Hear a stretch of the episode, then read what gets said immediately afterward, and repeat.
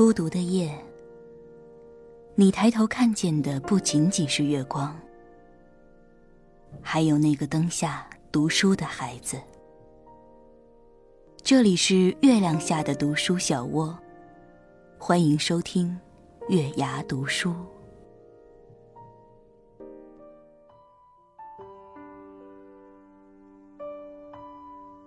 嗨，晚上好，欢迎收听月牙读书，我是主播品月。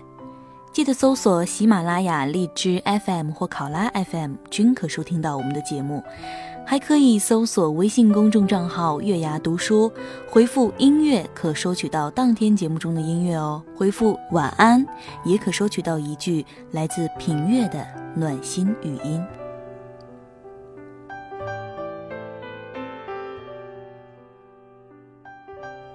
这网上啊有一个词叫做“绿茶婊”，那昨天呢，品月看了一篇文章之后，又新学了一个词，这个词叫什么呢？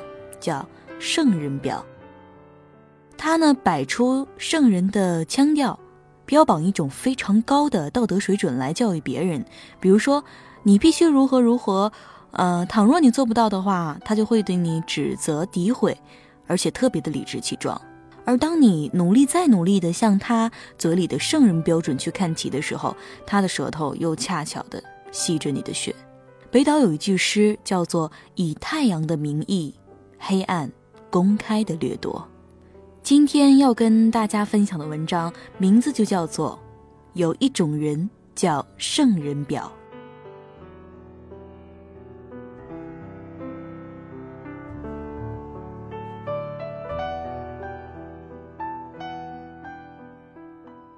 当年读大学的时候，曾经和人一起合租，合租的姑娘娇生惯养，据说在家过了十八年，连垃圾都没有倒过。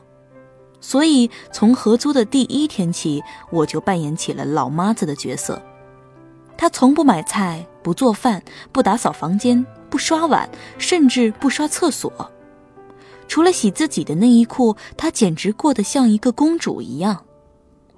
后来我有一次生病了，在床上躺了三天，他就让屋子乱了三天。第四天，我忍无可忍地爬起来，把屋子打扫了一遍，扔掉所有的垃圾，洗净了所有他用过的杯子和碗。两个小时以后，他回家了，带了外卖回来，吃完之后，照例把用过的碗筷堆在了洗碗池里。我忍无可忍地发了飙。后果是之后的一个星期，他四处告诉所有的人，我是一个多么不近人情的人。你看他那么可怜，从小都没有单独生活过，长这么大第一次离开爸爸妈妈，本来就方寸大乱了。而我，从小就独立生活，有娴熟的生活技能，却不肯对他有任何的包容。于是有人告诉我，你应该宽容一点，善良一点儿。我呢，张口结舌，气得回家哭了。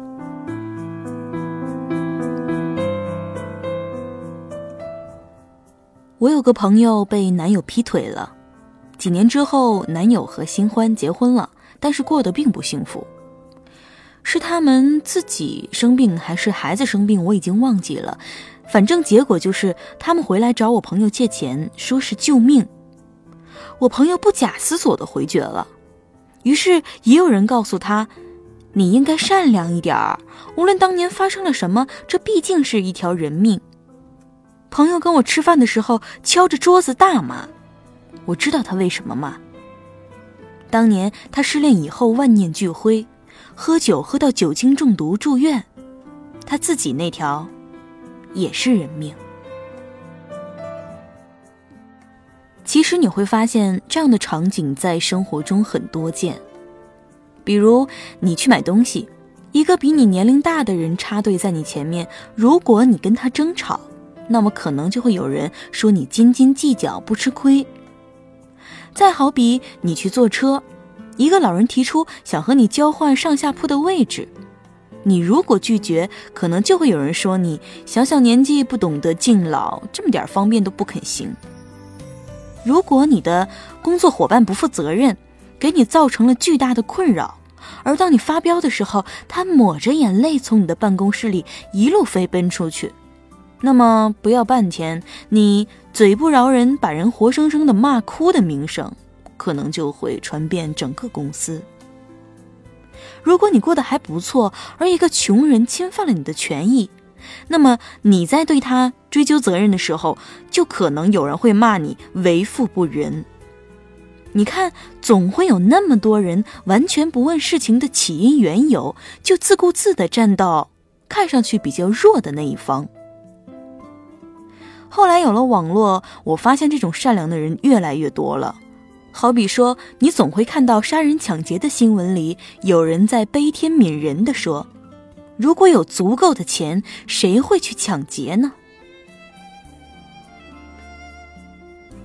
后来我发现了一件有趣的事情：这些号称被抢劫、被欺骗、被背叛、被压榨，但仍旧应该心存宽仁的人，当自己的利益被触犯的时候，往往都是跳脚最快的那些人。我亲眼见过一个告诉我们，抢劫犯也是生计所迫才会抢劫，值得同情的人。在自己钱包丢了以后，指天誓地的咒小偷全家去死。我也亲眼见过一个指责我“你比我有钱多了，干嘛不帮我买单”的人，因为朋友找他借了一个包，却晚还了一天，就此和朋友翻了脸。从此我就明白了，原来这些整天把善良挂在嘴边的人，和善良两个字实在是没有什么关系。他们有些是希望世界上有越来越多的不懂得反抗和据理力争的人，这样他们在想不讲道理、占便宜的时候就会越发的顺利。另外一些呢，是想表达自己有那么深邃的思想和那么柔软的心灵，反正被伤害的不是他们。当然，还有一些则是根本就没有任何独立思考的能力。他们选择善良，只是因为做了一个善良的人，要比做一个讲道理的人轻松。你看，你只要站在那个看上去可怜的人的那边就好了。就是这样的几种人凑在一起，而为了达到这样的目的，他们无所谓事实的真相，无所谓事情的道理，无所谓那个真正的。在这件事里受了委屈或者付出的人，是多么需要人的体谅和支持。他们只会为了那个自己想要达到的目的，没有任何责任感的说出轻飘飘的空话。你应该善良一点。真奇怪，我为什么要善良一点？所以，在我想通了这个道理以后，我就选择不要做一个善良的人。我要做一个讲道理的人，也负责任的人。